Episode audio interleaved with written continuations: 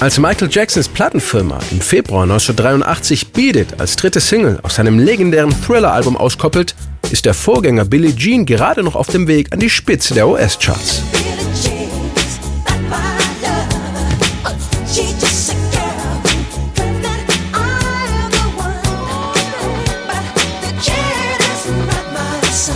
Billie Jean hält sich sieben Wochen auf Platz 1, wird aber kurz darauf von Beat It abgelöst.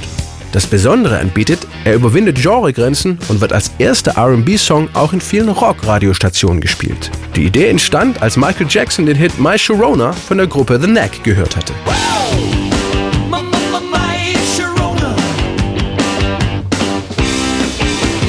Für Michael war sofort klar, dass auf seinem neuen Album Thriller unbedingt auch ein rockiger Song vertreten sein musste. Wenig später macht er sich an die ersten Demoaufnahmen von Beat It, unter anderem mit den Toto-Musikern Jeff Porcaro am Schlagzeug und Steve Lukather an der Gitarre.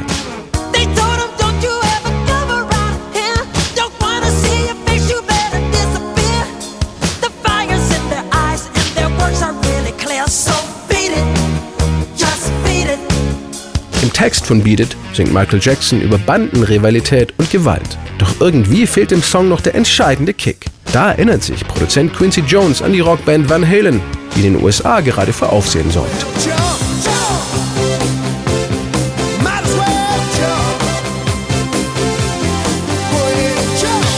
Eddie Van Halen ist zwar einer der gefragtesten Rockgitarristen der Musikszene, doch als er einen Anruf von Quincy Jones bekommt, hält er das zunächst für einen Witz.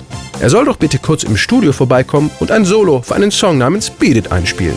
Eddie war sofort begeistert von der Idee. Und er war neugierig, obwohl er keinen Cent für seine Arbeit bekam. Das war mir egal. Es waren noch nur 20 Minuten meines Lebens. Wir hatten damals in der Band aber die Abmachung, dass keiner irgendwelche Projekte nebenher macht. Aber die anderen Jungs waren nicht in der Stadt, also konnte ich keinen fragen. Ich dachte mir, wer kriegt das schon mit, wenn ich bei diesem jungen Schwarzen mitspiele? Aus diesem Grund wird Eddie Van Halen auf dem Thriller-Album auch nicht in den Credits genannt. Doch sein fulminantes Gitarrensolo mit der von ihm erfundenen Tapping-Technik ist ein Highlight des Songs.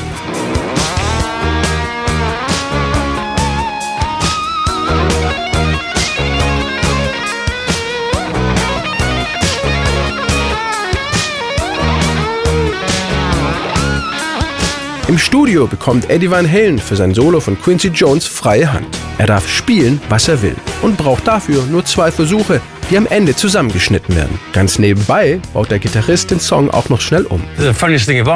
Bei dem Teil, wo ich mein Solo drüber spielen sollte, war ursprünglich gar kein Akkordwechsel vorgesehen. Als dann Michael kam, sagte ich zu ihm, ich hoffe, dir machen die Veränderungen nichts aus. Er hörte sich an und sagte nur, nein, nein, ich liebe dieses schnelle, hohe Zeug, das du da spielst.